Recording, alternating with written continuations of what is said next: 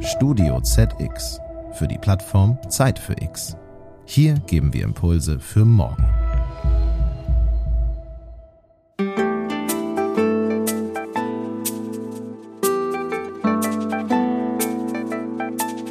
Es muss einfach klar sein, dass du im Jahr 2023, da darfst du nicht mehr anfangen, wenn wir über Nachhaltigkeit reden, zu sagen, ja, wir trennen übrigens auch den Müll.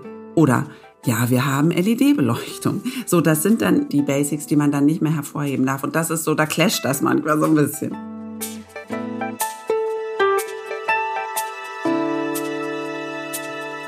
Herzlich willkommen, liebe Hörerinnen und Hörer, zu Zeit für Klima, dem Podcast für die Nachhaltigkeit. Heute werfen wir einen Blick darauf, was das junge Jahr 2023 für uns bereithält und was es bereithalten sollte – ein Meilenstein sind sicherlich die neuen Regelungen bezüglich der Lieferketten auf nationaler und europäischer Ebene. Das deutsche Lieferketten-Sorgfaltspflichtengesetz gilt seit Anfang Januar. Im Mai wird die EU mit deutlich strengeren Regeln nachziehen. Die Mitgliedstaaten haben danach zwei Jahre Zeit, die Richtlinie in ein eigenes nationales Gesetz umzuwandeln. Aber auch andere Themen werden all jene Unternehmen, die 2023 zur nachhaltigen Transformation der Wirtschaft beitragen möchten, in Atem halten. Ich freue mich sehr darauf, über all das heute mit Katharina Reuter, Geschäftsführerin des Bundesverbands Nachhaltige Wirtschaft, zu sprechen.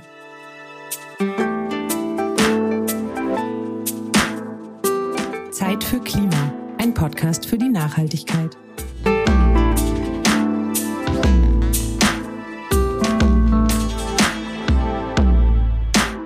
Herzlich willkommen, liebe Katharina. Schön, dass du da bist.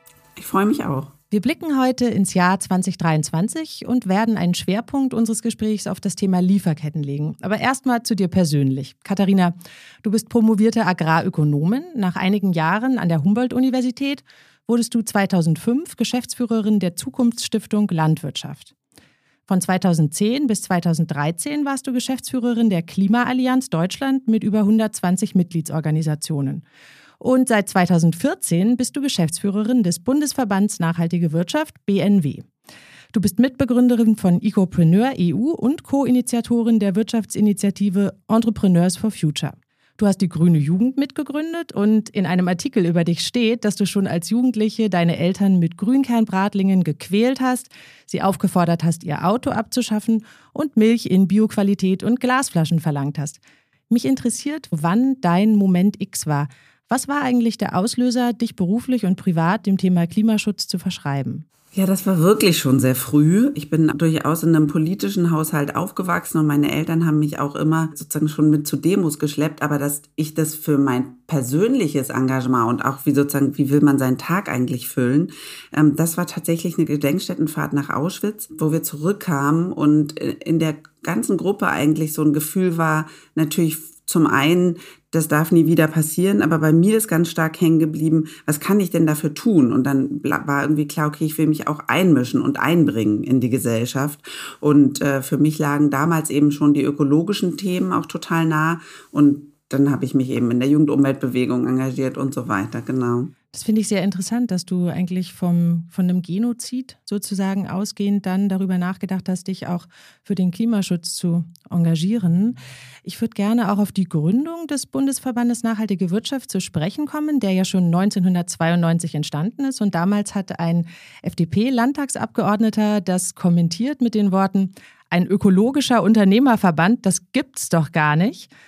Jetzt sind inzwischen 30 Jahre vergangen. Für diejenigen, die den BNW nicht kennen, was genau macht euer Verband und wofür steht ihr? Wir sind die politische Stimme der nachhaltigen Wirtschaft, weil wenn wir darauf schauen, was eben in den Medien immer transportiert wird und was natürlich auch bei der Politik viel hängen bleibt, ist ganz oft irgendwie die Wirtschaft will äh, Klimaschutz nicht äh, richtig voranbringen, die fühlt sich überfordert. Es heißt immer so nebulös die Wirtschaft.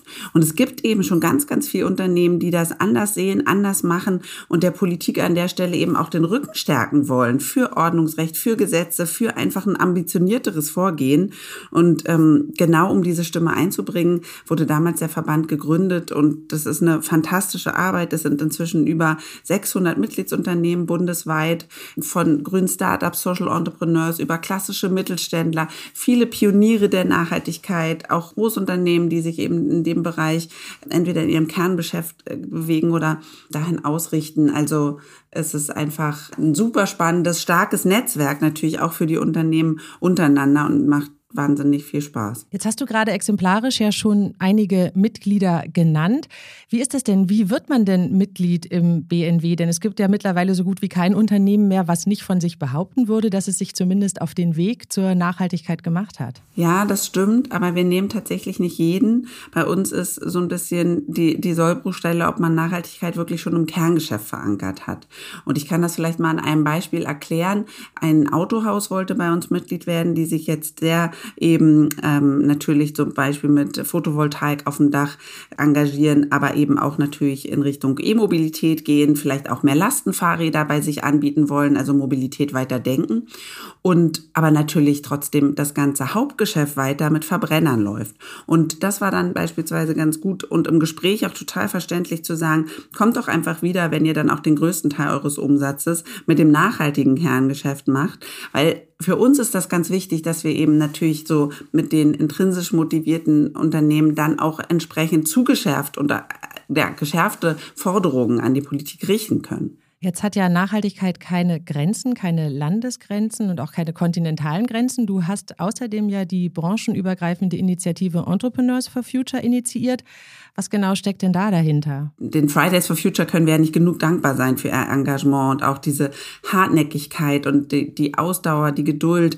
Ähm, und dann hat sich ja Scientists for Future gegründet und die Parents for Future. Und dann war, stand die Frage im Raum, was ist denn eigentlich, gibt es auch aus der Wirtschaft heraus eine Bewegung, die sich hinter die Forderungen der Fridays stellt und da auch ein Stück weit Rückendeckung gibt? Und dann haben wir gemeinsam mit anderen transformativen Wirtschaftsverbänden eben genauso eine Initiative aufgesetzt. Und warum das dann jetzt auch eben im Bundesverband Nachhaltige Wirtschaft liegt, die Koordination, das liegt, glaube ich, einfach daran, dass wir sehr gerne in Bündnissen denken, in Bündnissen arbeiten, Arbeiten immer so von dieser Überzeugung auch getrieben, ne, dass wir zusammen stärker sind.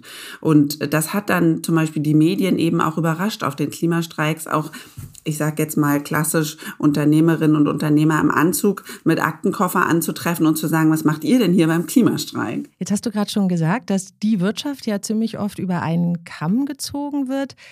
Wie sehen denn andere Teile der Wirtschaft, die vielleicht noch nicht so weit sind, Verbände wie den BNW oder Initiativen wie Entrepreneurs for Future? Also ich merke eine ganz große Sehnsucht, dass sie da auch dabei sein wollen. Und ähm, zum Beispiel so ein Netzwerk wie Entrepreneurs for Future ist ja da auch dann gut geeignet, dass man ne, auf der Website beispielsweise gibt es irgendwie auch ganz viel Klimatipps, dass man da so ein Stückchen niedrigschwellig auch Wissen teilen kann, auf jeden Fall. Das ist so das eine, was uns dann sehr oft entgegenschlägt. Und spannenderweise, ich hatte jetzt doch so den einen oder anderen Auftritt, wo man so sagen muss, da war, das war halt deutlich außerhalb unserer Bubble. Und das ist schon auch ein Stück, ähm, dass die sich manchmal völlig fälschlicherweise eigentlich angegriffen fühlen und in so eine Verteidigungsrolle irgendwie kommen und, und auch ne, dann anfangen zu erklären, was sie schon alles machen. Und das ist eben einfach total spannend, jetzt eben auch zu schauen, wie man alle mitnehmen kann von diesem unterschiedlichen Erfahrungs- und Wissensstand ja auch. Weil ich meine, es muss einfach klar sein, dass du im Jahr 2023, da darfst du nicht mehr anfangen, wenn wir über Nachhaltigkeit reden, zu sagen, ja, wir trennen übrigens auch den Müll. Oder ja, wir haben LED-Beleuchtung. So, das sind dann ne, die No-Brainer, die einfach auch schon, ähm, ja, dann die, die Basics, die man dann nicht mehr hervorheben darf. Und das ist so, da clasht das manchmal so ein bisschen. Dennoch ist es ja extrem wichtig, alle mitzunehmen, um einfach diese große Transformation dann auch gemeinsam zu schaffen. Bevor wir da vielleicht später noch drüber sprechen, würde ich gerne einmal einen Blick zurückwerfen, schauen wir mal auf die Bundestagswahl 2021. Der BNW hat einige Kernanliegen platziert. Wie sieht es denn jetzt aus im Koalitionsvertrag? Seid ihr zufrieden mit euren Anliegen? Welche waren dies und seid ihr damit weitergekommen? Ja, also wir haben uns total gefreut, dass echt eine ganze Reihe von unseren Kernforderungen Eingang in den COA-Vertrag gefunden haben. Aber natürlich muss ich an der Stelle auch bisschen Wasser in den Wein gießen, weil derzeit sind einfach viele von den nachhaltigen Projekten auch noch nicht in der Umsetzung. Das heißt, sie stehen da auf dem Papier und warten darauf, ähm, in, in die Welt und ins Leben zu kommen. Aber was war drin? Natürlich der massive Ausbau der erneuerbaren Energien. Ich glaube, da hat man eben auch gesehen, dass es ein Konsens gab, beziehungsweise mit dem russischen Angriffskrieg auf die Ukraine, das natürlich auch nochmal ähm, in seiner Wichtigkeit befeuert wurde. Aber auch sowas wie die nationale Kreislaufwirtschaftsstrategie, dass sowas jetzt erarbeitet wird, das ist ja auch schon im Prozess. Ein Recycling-Label, das sind beides Forderungen aus unserem Zehn-Punkte-Plan zur Kreislaufwirtschaft.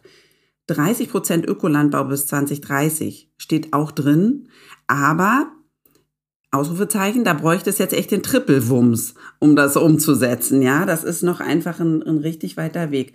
Klimacheck für alle Gesetzesvorhaben ist drin. Äh, und ganz wichtig, weil die Finanzwirtschaft ja auch so ein großer Hebel wäre und sein könnte, das Vorhaben, Deutschland da auch wirklich zu einem führenden Standort für Sustainable Finance zu machen. Und sicherlich ist auch hervorzuheben, was wir schon lange gefordert haben, Verbesserungen eben für gemeinwohlorientiertes Wirtschaften. Also, dass da tatsächlich die Regierung ja die Erarbeitung der nationalen Strategie für Sozialunternehmen plant, inklusive einer neuen Rechtsform für Unternehmen mit gebundenem Vermögen. Da wollen wir dann jetzt aber einfach natürlich auch was sehen. Da wollen wir jetzt einfach natürlich auch was sehen. Das ist eigentlich schon die perfekte Überleitung zu meiner nächsten Frage. Du hast es eben selber gesagt in den Koalitionsvertrag etwas reinzuschreiben, ist die eine Sache. Dann auch an die Umsetzung zu gehen, ist natürlich noch eine andere. Es gab jetzt Umstände, mit denen niemand gerechnet hat, die sicherlich einige Projekte einfach zeitlich nach hinten verschoben haben. Aber was sagst du denn nach einem guten Jahr Ampelkoalition zu den Erfolgen und vielleicht auch zu den nicht so ganz geglückten Maßnahmen der Bundesregierung in Sachen Klimaschutz und Nachhaltigkeit? Ich fange mal mit den guten Sachen an. Das ist tatsächlich der, der Booster für die erneuerbaren Energien. Und wir haben natürlich auch eine institutionelle Aufwertung des Thema Klimaschutzes gesehen, dadurch, dass das erstmalig eben ein Bundeswirtschafts- und Klimaschutzministerium gibt. Ähm, das steht auf jeden Fall auf der Habenseite. Aber wie du ganz richtig sagst, diese und ja multiple Krisenbewältigung, die hat einfach die Arbeit der Bundesregierung bisher natürlich stark dominiert. Und deswegen können wir jetzt die Ambitionen der Umsetzung von bestimmten Schritten, die ich gerade auch schon angesprochen hatte, ähm, noch nicht bewerten. Das gilt beispielsweise auch für sowas wie Nachhaltigkeit in der öffentlichen Beschaffung. Das ist für mich immer echt unverständlich, wieso wir diesen Riesenhebel eben auch noch nicht vernünftig nutzen. Es steht so viel schon lange auf Papier ähm, auch schon von der Vorgängerregierung bloß, es passiert einfach überhaupt nicht. Dabei denke ich immer, Mann, das kann doch gar nicht so schwer sein, nachhaltige Beschaffung. Wieso wird das eigentlich nicht viel stärker genutzt als Hebel? Und was ist nicht geglückt? Also ich kann die Liste, glaube ich, heute hier nur anreißen. Ähm, und fang mal an, dass einfach ja gar kein Klimaschutz-Sofortprogramm vorgelegt wurde, was wirklich 1,5 Grad kompatibel ist. Was man natürlich dann gerade ähm, unter einem grün geführten BMWK einfach, das wäre die Erwartung gewesen. Und die Studie des Wissenschaftlichen Dienstes des Bundestags hat es jetzt ja auch gerade nochmal bestätigt und da quasi gerade dem Verkehrsminister Wissing einen blauen Brief überreicht, dass das nicht ausreicht. Und äh, so Jahr für Jahr die Sektor Klimaschutzziele im Verkehr zu reißen ähm, und trotzdem das Klimaschutzgesetz zu ignorieren, das passt für mich eben überhaupt nicht zusammen. Und ähm, der letzte Clou war ja, einen Mobilitätsgipfel zu veranstalten, also Mobilitätsgipfel, nicht Autogipfel, und das zu machen ohne Fahrrad, ohne Bahn, ohne ÖPNV bei den Entlastungspaketen ist der Klimaschutz hinten runtergefallen, wenn wir uns sowas wie Tankrabatt oder Aussetzen der CO2-Bepreisung, also des Anstiegs der CO2-Bepreisung angucken. Und natürlich, ähm, was, was mich besonders grämt, äh, weil mir dieses Thema wahre Preise so ein Herzensanliegen ist. Es gibt eben auch keinerlei Bewegung beim Thema Mehrwertsteuerreform, wo beispielsweise diese Forderung 0% für pflanzliche Lebensmittel, da würden gerade alle von profitieren. Also nicht nur die Menschen, auch das Klima. Du hast jetzt gerade zwei Begriffe genannt, die eigentlich ganz gut auf meine nächste Frage hinleiten, nämlich Beschaffung und wahre Preise. Eines eurer Anliegen, dazu gibt es auch ein Positionspapier auf eurer Website, ist eine größere Transparenz in der Lieferkette von Unternehmen. Und dieser Wunsch scheint ja nun Wirklichkeit zu werden. Den aktuellen Stand dazu hat mein Kollege Jonas einmal zusammengefasst. Seit Januar müssen deutsche Unternehmen ihre Lieferketten strenger überwachen. Seitdem gilt das neue Lieferketten-Sorgfaltspflichtengesetz. Zu den neuen Sorgfaltspflichten größerer Unternehmen gehört zum Beispiel die Einrichtung eines Risikomanagements, um die Risiken durch Menschenrechtsverletzungen und Umweltschäden zu verhindern. Diese Risiken müssen entlang der gesamten Lieferketten identifiziert werden. Es reicht also nicht mehr, die direkten Zulieferer zu beobachten. Auch deren Zulieferer müssen unter die Lupe genommen werden. Dafür gibt es einen Katalog mit elf international anerkannten Menschenrechten, gegen die Unternehmen nicht länger verstoßen dürfen. Dazu zählen zum Beispiel die Verbote von Kinderarbeit, Sklaverei und Zwangsarbeit. Der Arbeits- und Gesundheitsschutz darf nicht missachtet werden und es müssen angemessene Löhne gezahlt werden. Ab 2024 greift das Gesetz bereits ab 1000 Mitarbeitenden. Bei Verstößen drohen Bußgelder von bis zu 8 Millionen Euro oder bis zu 2 Prozent des weltweiten Jahresumsatzes. Außerdem können Unternehmen von öffentlichen Ausschreibungen ausgeschlossen werden. Im Mai wird die EU mit deutlich strengeren Regeln nachziehen. Die Mitgliedstaaten haben danach zwei Jahre Zeit, die Richtlinie in ein eigenes nationales Gesetz umzuwandeln. Der europäische Entwurf betrifft bereits europäische Unternehmen sowie in der EU tätige Firmen aus Drittstaaten mit 500 und mehr Mitarbeitenden und mehr als 150 Millionen Euro Umsatz.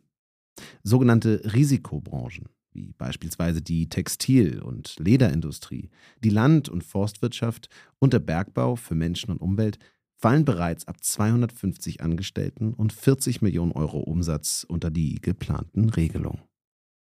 Firmen müssen nicht nur die komplette mittelbare Lieferkette identifizieren und prüfen, sondern auch deren Nutzer und Entsorger.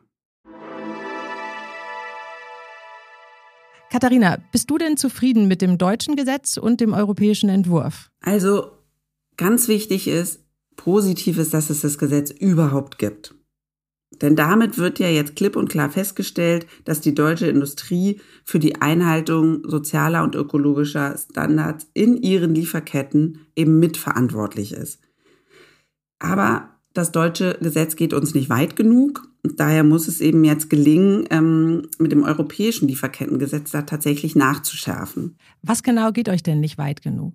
Also am deutschen Gesetz kritisieren wir zum einen den Ausschluss der zivilrechtlichen Haftung, aber natürlich auch, dass zu viele Unternehmen ausgeschlossen sind.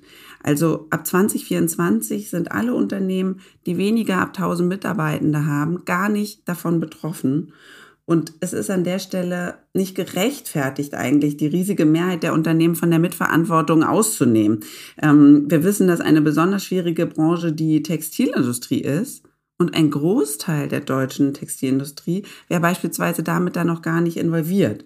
Und das ist, ähm, glaube ich, ein ganz falsches Signal, weil es so impliziert, dass Verantwortungsübernahme irgendwas mit Unternehmensgröße zu tun hat. Und das stimmt an der Stelle einfach gar nicht. Und so ein Lieferantenmanagementsystem, das ist ähm, eigentlich eine moderne Business-Disziplin und da sollten wir eben alle mitnehmen. Ähm, Vorschlag könnte zum Beispiel sein, das im dritten Jahr dann eben für alle Unternehmen ab 500 Mitarbeitende auszuweiten. Dann ist auch genug Zeit für die Vorbereitung. Was kritisieren wir noch? Wir kritisieren, dass nur direkte Zulieferer betroffen sind. Also bei indirekten Zuliefern gilt dann sozusagen nur eine Kenntnisnahme. Und was vielleicht auch wichtig ist, zu wissen, dass auch der EU-Ratsbeschluss ähm, noch einige Lücken hat. Auch da zum Thema Nachschärfen, weil ich finde zum Beispiel total krass, dass Exporteure von gefährlichen Gütern, wie zum Beispiel giftigen Pestiziden, die müssen überhaupt nicht mit dem, sich mit der Nutzung und dem Verbleib äh, ihrer Produkte beschäftigen. Und ja, da würden wir natürlich gerne mehr sehen. Die Mitglieder des BNW bezeichnen sich als Vorreiter bei der Transformation der Wirtschaft. Inwiefern sind sie denn auch Vorreiter, was ihre Lieferketten angeht? Also unsere Mitglieder zeigen heute schon vielfach, dass eben Sozial- und Umweltstandards, auch hohe Sozial- und Umweltstandards, auch in komplexen Lieferketten eingehalten werden können. Allerdings zu hohen Kosten und Aufwand für die Unternehmen. Das muss man schon auch sagen. Unser Mitglied VD beispielsweise, ähm, 500 Mitarbeitende, die haben ein umfassendes globales Lieferkettenmanagement ähm, aufgebaut und haben aber dadurch auch, das schätzen sie selber, circa 10 bis 15 Prozent höhere Kosten alleine für diese eine Nachhaltigkeitsdisziplin als ihre konventionellen Mitbewerber. Das ist ja total unfair. Und deswegen ist auch unsere Überzeugung, dass je mehr Unternehmen sich am Aufbau und der Transformation nachhaltiger Lieferketten beteiligen, desto günstiger, weniger aufwendiger und schneller geht's ja auch für alle. Also da passiert ja dann einfach auch ganz viel an Know-how-Sharing und so weiter. Es gibt die richtigen Tools. Von daher ist das so wichtig, dass alle mitmachen. Ich würde gerne noch auf ein weiteres Thema zu sprechen kommen. Ich habe eingangs gesagt, es gibt kaum ein Unternehmen, was mittlerweile nicht von sich behauptet, schon auf dem nachhaltigen Weg zu sein. Und es gibt noch ein weiteres Thema, für das ihr euch aktuell stark macht. Heute gibt es in so gut wie jeder Produktkategorie Angebote mit den Labels klimaneutral, klimapositiv, CO2-neutral und anderen, die damit werben, dass das Produkt keine oder sogar negative CO2-Emissionen hätte. Wer die letzte Fußball-WM aufmerksam verfolgt hat, hat auch die FIFA-Werbung für ein klimaneutrales Turnier gesehen, die eine lange Debatte um angeblich klimafreundliche Produkte wiederbelebt hat. Ursprünglich hatte die EU-Kommission für Ende November letzten Jahres angekündigt, einen Entwurf zur Richtlinie zu umweltbezogenen Angaben, die sogenannte Green Claims-Richtlinie, zu veröffentlichen. Aber diese wurde nun auf unbestimmte Zeit verschoben. Warum ist dieses Thema so wichtig? Ja, da geht es eben genau darum, ein Stück weit die Spreu vom Weizen zu trennen. Und das liegt eben dann ganz, äh, ne, ganz klar auch an Begriffen, die nicht definiert sind, die man einfach draufschreiben kann und wo natürlich auch die Verbraucherinnen und Verbraucher dann gar nicht wissen, was steckt eigentlich wirklich dahinter. Von daher ist das genau richtig, äh, dass die EU-Kommission an der Stelle eben auch vorangeht und sagt, wir müssen uns damit mal beschäftigen und eigentlich ähm, in Analogie zu Health Claims, also Gesundheitsversprechen und mal genau angucken, was wird denn eben beispielsweise unter Klimaneutralität heute alles versprochen. Und da geht es dann auch um so Punkte, dass wir mal Regeln festlegen, wie kann dann ähm, so eine Bezeichnung eben verwendet werden, welcher Standard muss zugrunde liegen, aber natürlich auch, darf ich überhaupt ein einzelnes Produkt von mir als klimaneutral labeln? Oder muss das dann nicht immer für die ganze Firma gelten? Und, und, und. Also da sind einfach viele Fragen, ähm, die dann natürlich am Ende auch wieder mehr Transparenz für die Verbraucherinnen und Verbraucher äh, bedeuten. Und ähm, es ist auf jeden Fall natürlich auch weiterhin wichtig, dass Unternehmen über ihre Nachhaltigkeitsleistung sprechen können und darüber authentisch informieren können. Aber ich glaube, wir haben ganz schön gesehen, wenn irgendwie Shell sein Motoröl äh, als klimaneutral anpreist, da kann irgendwas nicht stimmen. Jetzt hast du gerade schon ein bisschen die politische Dimension beleuchtet oder was es bräuchte, damit da ein bisschen mehr Klarheit für die VerbraucherInnen herrscht. Was rätst du denn Unternehmen, die wirklich klimaneutral werden möchten? Also der erste Schritt ist ja überhaupt eben erstmal ernsthaft die CO2-Emissionen zu messen und eine CO2-Bilanz zu machen. Und ich glaube, da machen eben viele den Fehler zu sagen, wir machen Scope 1 und 2, aber Scope 3 lassen wir weg. Das heißt, das wäre mal das Erste. Natürlich muss auch Scope 3 einbezogen werden, weil da natürlich ganz oft auch der größte Impact anfällt. Und dann darfst du quasi diesen Brocken ja nicht, nicht rauslassen. Ähm, für, für größere Unternehmen kann, glaube ich, für dieses Thema Ernsthaftigkeit das auch ein sehr guter Rat sein, mit Science-Based Targets zusammenzuarbeiten oder der Right-Based on Science Initiative, die eben, die gucken ja beispielsweise danach, wie, wie sehr das Unternehmen oder wie gut das Unternehmen auf einem Pfad zu 1,5 Grad ist. Ähm, das heißt, da sind größere Unternehmen natürlich auch nochmal besonders in der Pflicht. Ansonsten in der Umsetzung ist das Aller, Allerwichtigste, eben nicht diese Abkürzung der Kompensation zu wählen, sondern erstmal zu sagen, wo kann ich denn wirklich CO2-Emissionen vermeiden? Ne, die alte Kaskade quasi, das zweite reduzieren und dann wirklich nur die verbleibenden Restmengen ähm, zu kompensieren. Für einen Beitrag auf unserer Plattform Zeit für Klima hast du mit anderen prominenten Gästen dieses Podcasts und unserer Veranstaltungen auch ein paar Wünsche fürs Klima für 2023 beigesteuert. Du wünschst dir zum einen mehr Mut und Ambitionen von der Politik, unter anderem ein Tempolimit und einen Sanierungsgipfel. Von den progressiven Unternehmen in eurem Netzwerk wünschst du dir noch mehr Innovation. Was wünschst du dir denn von dem, was du eingangs als die Wirtschaft allgemein bezeichnet hast? Mein größter Wunsch ist eigentlich, und das ist auch gestern auf einer Veranstaltung wieder deutlich geworden, weil das immer noch vorherrscht, dieses, ähm, diese Denke, dass Wettbewerbsfähigkeit und Klimaschutz oder Wettbewerbsfähigkeit und Nachhaltigkeit, dass das Widersprüche sind. Also das wünsche ich mir mal als erstes, dass sie endlich verstehen, dass das eben zusammengehört. Ähm, dann natürlich, dass sie beim Thema Nachhaltigkeit und Klimaschutz nicht irgendwie auf die Politik warten, sondern eben auch vorangehen. Man kann ganz, ganz viel im eigenen Unternehmen immer schon mal anfangen und umsetzen. Das zeigen ja auch unsere, unsere Mitgliedsunternehmen und da haben wir super viele Beispiele, die man gern nachmachen kann. Ähm, und dass sie den klassischen Wirtschaftsverbänden und ihren Kammern schon auch immer mal auf die Füße treten, weil das klafft ziemlich auseinander, dass beispielsweise so diese ganzen Projekte, die jetzt eben auch kommen zum Thema, äh, wie bringen wir mehr Nachhaltigkeit in die Wirtschaft, unter anderem über die Corporate Sustainability Reporting Directive, dass die doch in den Stellungnahmen der Kammern und so weiter immer sehr ausgebremst wird. Können wir das bitte später haben? Können wir das einfacher haben? Warum muss man das äh, ne, überhaupt tun? Und da auch dann immer noch mal als Unternehmen seine Stimme zu erheben und auch zu sagen, auch vielleicht lieber klassischer Wirtschaftsverband, ich bin hier auch Mitglied und ich sehe das ganz anders. Wir sind schon viel weiter. Wir dürfen nicht immer auf den letzten Bremser warten. Ähm, und ja, weil es sind zu viele schon weiter, als so manche Verbandsgeschäftsführung denkt. Du hast jetzt gerade schon die Reporting Directive als ein Beispiel genannt, was Unternehmen beschäftigen wird. Vielleicht kannst du uns zum Ende unseres Gesprächs noch einen Ausblick darauf geben, was die Themen sein werden, die deiner Ansicht nach für Unternehmen in den kommenden Monaten besonders spannend sein werden. Ja, also spannend hat ja immer so zwei Dimensionen. Spannend im positiven, aber natürlich auch spannend im Sinne von Herausforderungen. Und wenn ich jetzt an Herausforderungen denke, dann sehe ich vor allen Dingen das Thema Fachkräftemangel. Es hat auch gerade wieder eine aktuelle Befragung unserer Mitgliedsunternehmen ergeben, dass eigentlich trotz aller ähm, anderer Krisen das Thema einfach total weit oben steht und eben natürlich auch von Politik noch viel stärker adressiert werden müsste. Aber natürlich können auch Lieferkettenprobleme ähm, wieder stärker auftreten, je nachdem, wie sich das jetzt mit Corona in China ähm, entwickelt. Und Marcel Fratscher hat bei den fünf größten Herausforderungen für die Wirtschaft dieses Jahr ja auch richtigerweise den Krieg angeführt.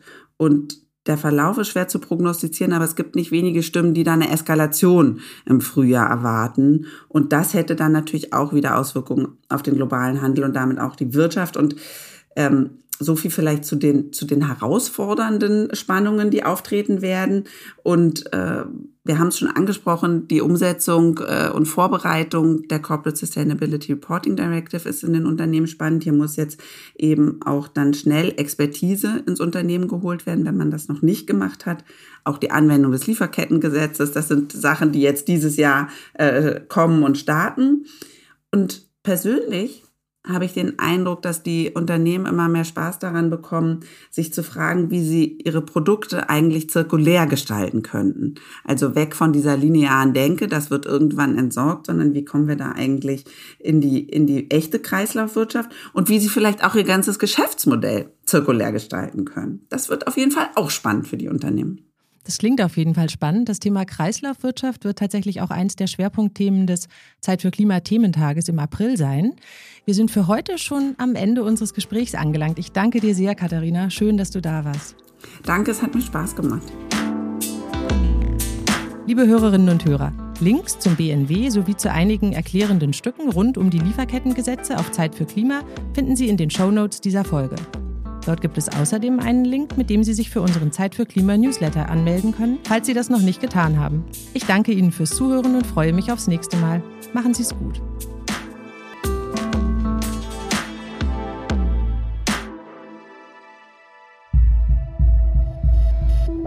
Dieser Podcast ist eine Produktion von Studio ZX für die Plattform Zeit für X. Hier geben wir Impulse für morgen. Sie wollen mehr spannende Podcast-Folgen hören? Dann besuchen Sie uns doch auf zeitfürx.de.